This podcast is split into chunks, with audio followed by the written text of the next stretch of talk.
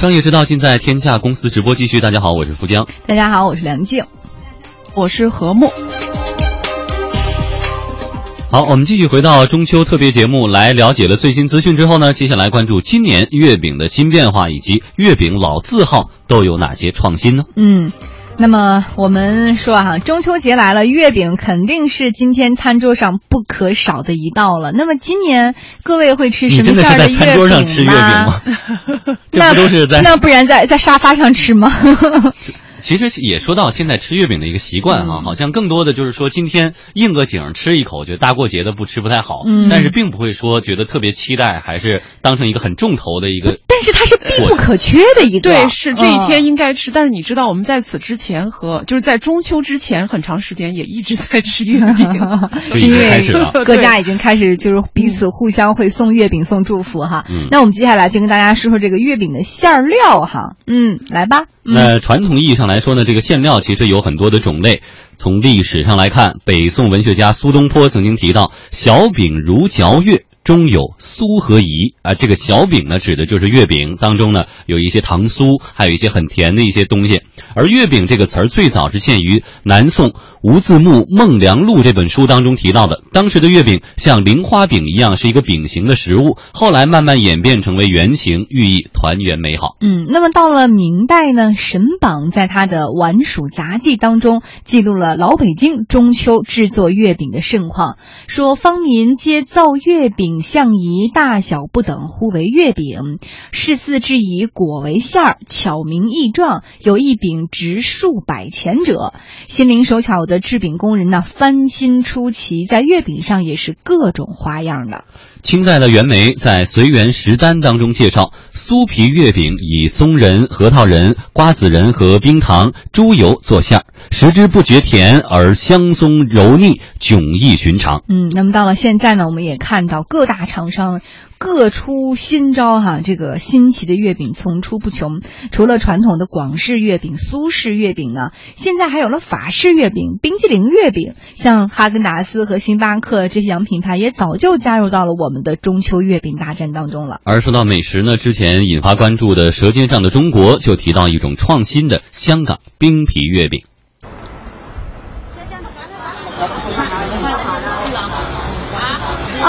这有一张单的，唔该你。美食我觉得，嗯，是一个很温柔的武器，它所向披靡，没人不被折服。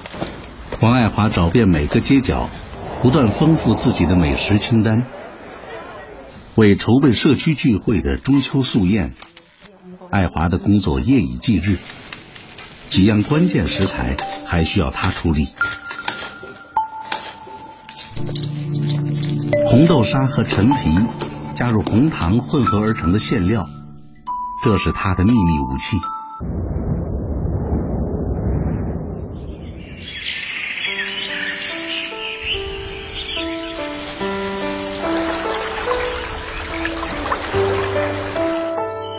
上世纪六十年代，香港百分之七十的蔬菜来自本土，如今这个比例不到百分之二。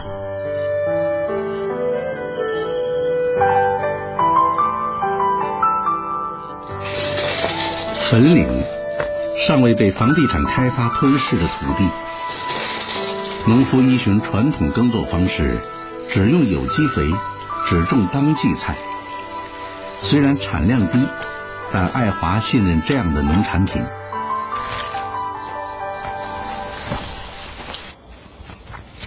冰皮月饼是爱华为中秋素宴预备的点睛之笔。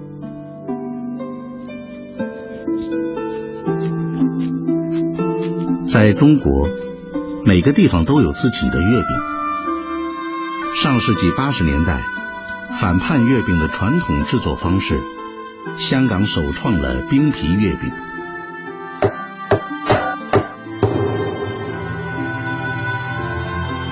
糯米粉、黏米粉和澄面混合的冰皮，包裹着豆沙馅儿，软滑香糯，无需烘烤。冷藏口感更佳。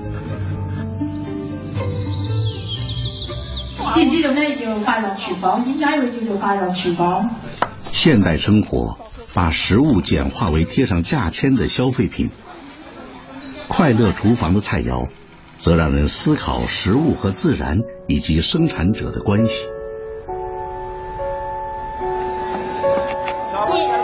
世事变迁，人心进退。越是在水泥森林里久居，越向往对农耕生活的回归。社会的急速变化，搅动着每个人的内心。香港繁华依旧，但最奢侈、最时尚的，已不再是豪宅广厦，而是最简单的田园。如何顺应自然传统，在内地或许可以找到更多的生态样板。嗯，那我们再从这个馅料上来讲哈，除了饱受吐槽的五仁月饼之外呢，前些年还出现了用巧克力、韭菜和老干妈辣酱作为馅料的月饼，这脑补一下这个味道就感觉很奇怪哈。今年也出了一种新奇的月饼，不知道各位听说没有？那就是小龙虾馅儿的月饼。今年的月饼已经打破传统的饭点、茶点范畴，来看看这个包含了牛肉、面包、巧克力、主食加甜品一次满足的巧克力香辣牛肉月饼，还有一款专门为川蜀地区特制的酸辣月饼，老坛酸菜加上老干妈辣椒，这月饼铁定能与四川火锅媲美。今年的月饼还满足了来不及吃早餐的上班一族，只要出门带上一个花椒卤肉月饼，保证营养又美味。当然了，月饼界的斗争最终拼的还是拼谁高大上，这款。奶酥松露鹅肝月饼当之无愧成为月饼界当中的 LV。当生姜腐乳、韭菜鸡蛋还有金嗓子都开始成为月饼的馅料时，大家回想起的五仁月饼，是不是也品味出了一丝小清新呢？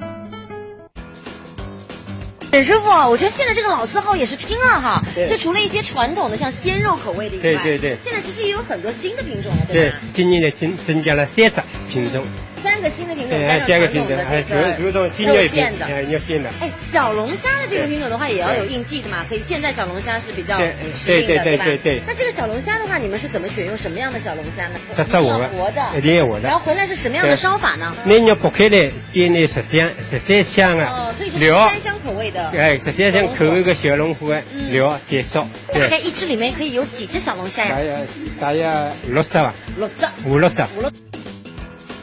而他们家月饼的酥皮是出了名的酥脆，水油面的搭配比例很关键，这可是一代代传下来的秘方。那沈师傅，你们现在啊店里面大概像师傅们这么多师傅，一天一天要做多少只月饼了？有没有算？现在现在呢比较做了不多，现在大家。七千只到八千只都有。现在不多是七千到八千啊，那多的时候要多少钱？多的么一万多这样。上万了就。对，上万了。师傅们马上就要开始辛苦起来喽。嗯，这梁静在直播间里都听得崩溃了。其实从这个豆腐脑的咸甜之争，到后来我们发现元宵啊。这个粽子啊，月饼是个筐，什么都可以往里装，装你什么这个宫保鸡丁的小龙虾的锅包肉的等等。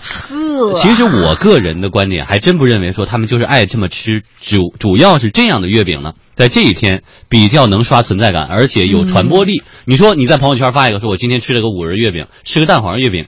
呃，顶多人家象征性、礼貌性给你点个赞吧。但你说我今天这，你看见没有？这是宫保鸡丁馅的，怎么跟别人觉得你有点不太一样吧？我撑死吃个榴莲馅的，我觉得就已经很不错了。我觉得这完全是月饼和外卖盖浇饭的合体。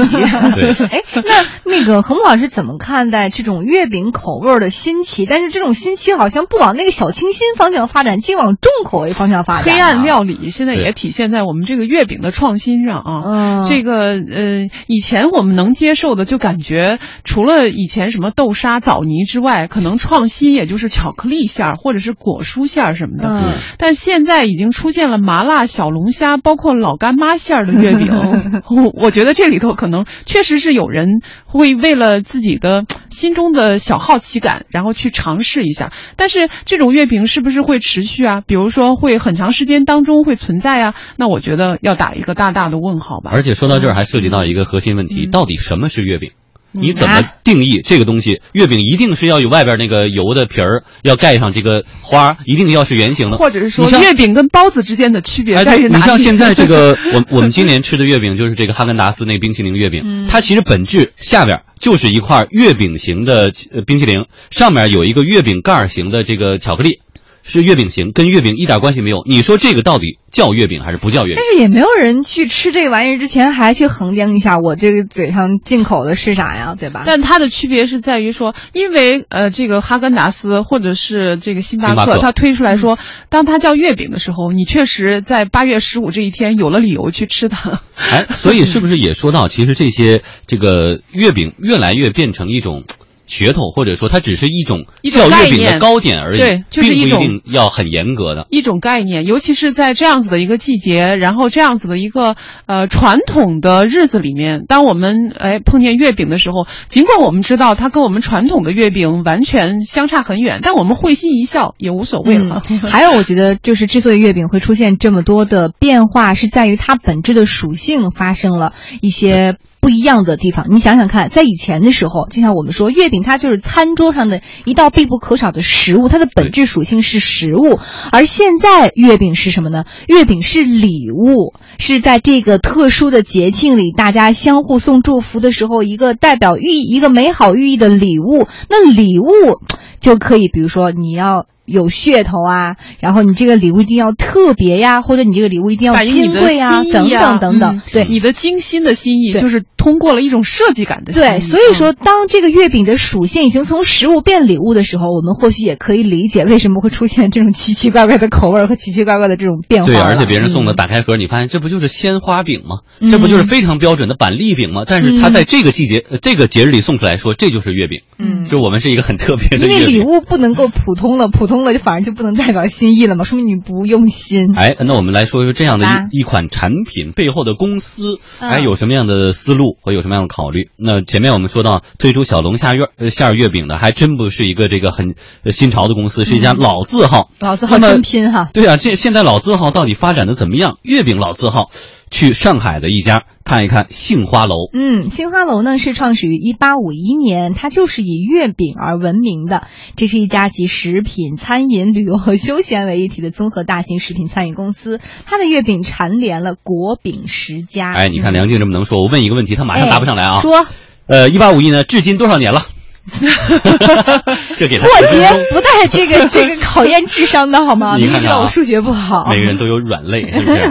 那么 来个月饼补补脑。我们来说到这个杏花楼售卖的广式月饼啊，是上海滩的老大。呃，据说今年的销量也是达到四千万只。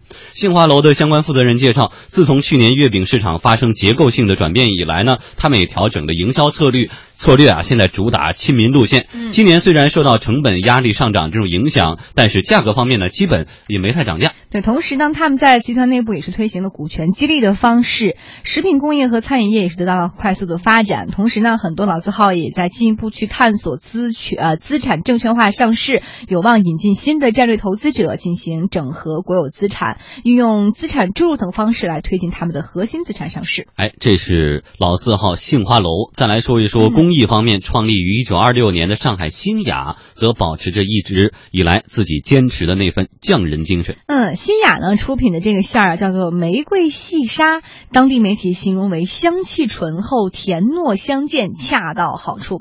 根据新雅的师傅们透露说，哈，他们的秘诀就在于他们炒制豆沙的这个夹心锅是几十年前的老货，师傅们都觉得这锅呀，好仿像仿佛有灵气一般，越用越灵，炒出的豆。豆沙是乌黑锃亮、细腻爽滑。新雅的椰蓉月饼制作也十分讲究，原料一定要选用海南岛未经榨制的优质椰丝。在制作工艺上呢，多数企业都用椰丝生拌，而新雅采用的是加炼乳来热炒。炒椰丝的锅还不能是含铁质的砂锅，只能用新雅特制的紫铜这个锅来炒。那样这样炒出来的椰丝呢，雪白莹润，椰香浓郁。嗯，看来啊，现在很多月饼的老字号，多年以来呢，保持着品牌的活力，在工艺、市场拓展和资本运作方面，都还挺有着自己的一套的哈。来问问我们的这个观察员何木，何木怎么看这些老字号如何就这么的拼，还有他们背后的匠心和用心。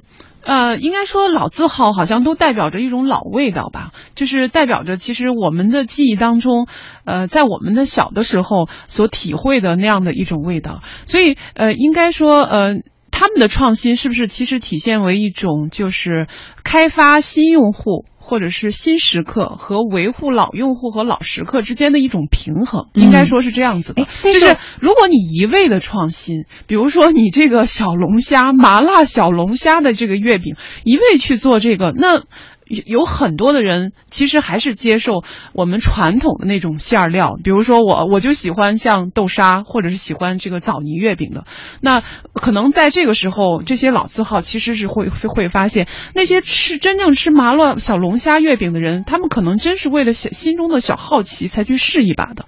他们未必在生活当中时常会接受这样子的一种呃新的口味。那还可能就是呃就是喜欢那些老馅儿料的人。会更多一些，所以在这商业当中是说，啊，你要开发一个新用户，他的这个成本远远是那些维护一个老食客、老用户的成本是很多倍的。嗯，那在这个时候，我觉得这两者之间还是要注意平衡的。可能你我们现在这个节目当中或者这个新闻当中，光看到了说，嗯，他们确实搞创新，哎，开发出了很多哎黑暗料理的新的这个口味，但实际上可能更多的他们卖出去的这些月饼当中。那些老口味的其实是居多的。嗯，另外再一点，对于消费者心理的这种把握，你看我有的朋友可能出去玩回来给我带一个小包啊、小手袋，然后我觉得很平常，但是人家加上一句这纯手工的呀，嗯，然后给我带一袋糖回来，说这是纯手工的，我就觉得比其他的要高端很多。所以现在工业化的普及，加上人工成本的上升，未来这些老字号可能拿过来一个食品，他说它多贵不一定让我动心，但是他跟我说这是老师傅亲自做的，一天就做一百个。给我一个，我就觉得很珍贵啊。对，那呃，这个里头说，呃，老的工艺啊，然后像我们刚才新闻当中所说的，他们所采用的整个的工艺当中，一道核心的环节就是使用了多少年的一个炒锅的壶，这个是炒锅。那我就在想，那这个锅有多少份？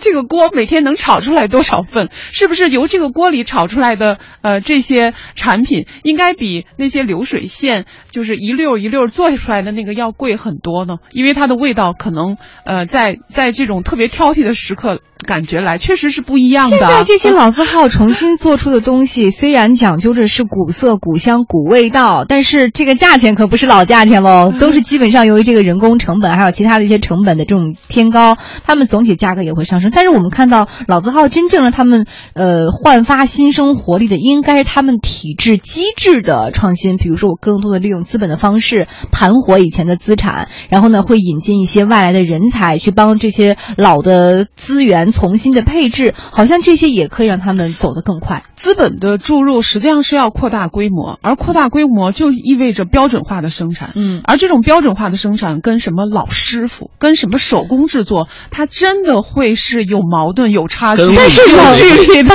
但是老师傅打头阵啊，老师傅打头阵作为宣传的噱头，然后流水线生产的东西在后边。啊，然后告诉我们大家，手工制作，老师傅做的，是老师傅开动的机器按钮是吧？好，这都是开玩笑。今天呢，通过梁静同学打电话给餐厅订餐、呃定位未果这个事儿，可以知道，目前呢，我相信有很多朋友正在奔往家宴啊，晚上要大吃一顿，在家宴的这个道路上，也希望我们天下公司的特别节目能陪伴您过一个祥和的、又很温馨幸福的中秋节。